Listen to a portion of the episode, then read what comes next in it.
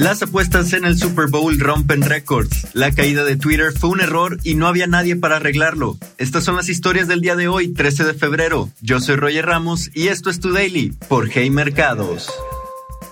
El Super Bowl 57 rompe récords en casas de apuestas en todo Estados Unidos. El Super Bowl 57 fue el primero en jugarse en un estado donde las apuestas son legales, y los primeros reportes demuestran el entusiasmo de los fanáticos por apostar durante el partido. GeoComply, una compañía que verifica las ubicaciones donde se realizan apuestas, confirmó 100 millones de transacciones por apuestas deportivas durante el fin de semana, un incremento de 25% sobre el año pasado. Dentro y a los alrededores del State Farm Stadium en Glendale, se reportaron más de 100.000 transacciones el domingo. Uno de los casos de éxito incluye un fanático que apostó 1.68 millones de dólares a la victoria de los Chiefs, Después de la victoria del equipo de Kansas por apenas tres puntos, el fanático se llevó a casa 2.68 millones de dólares. La American Gaming Association prevé que 50.4 millones de estadounidenses apostaron la cifra récord de 16 mil millones de dólares en el Super Bowl de este año. Este estimado no solo incluye las apuestas realizadas en casas de apuestas deportivas legales, que la asociación estima en mil millones de dólares, sino también apuestas no reguladas en el extranjero, apuestas sociales entre amigos y compañeros de trabajo, entre otras. Nissan y Renault planean su relanzamiento en India.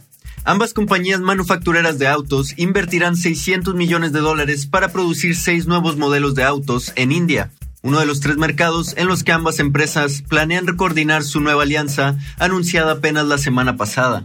La inversión planeada para los próximos 3 a 5 años financiará el desarrollo de dos carros eléctricos y cuatro camionetas de tipo SUV para su venta en India y en el extranjero. El primer modelo será lanzado en 2025 y será producido en la infrautilizada planta de Chennai en el sur de India. La participación mayoritaria de 70% de Nissan en la planta, que puede producir unos 500.000 vehículos al año, se reducirá al 51% como parte del acuerdo dejando a Renault con el 49%. La estrategia busca impulsar la participación de ambas empresas en el país, pues el año pasado Renault vendió 87 mil vehículos de producción local, mientras que Nissan solo vendió 35 mil, representando ambos alrededor del 3% del mercado local. Twitter cayó y no había nadie para arreglarlo. El miércoles pasado se produjo una caída en el sistema de Twitter porque un empleado borró por error datos importantes de un servicio interno. La interrupción dejó a los usuarios sin poder tuitear o retuitear después de que se les presentara el mensaje de error. Ha superado el límite diario para enviar tweets. Según el sitio oficial de Twitter, se supone que el límite es de 2.400 tweets por día. Sin embargo, el error aparecía a los usuarios aunque no hubieran tuiteado durante el día.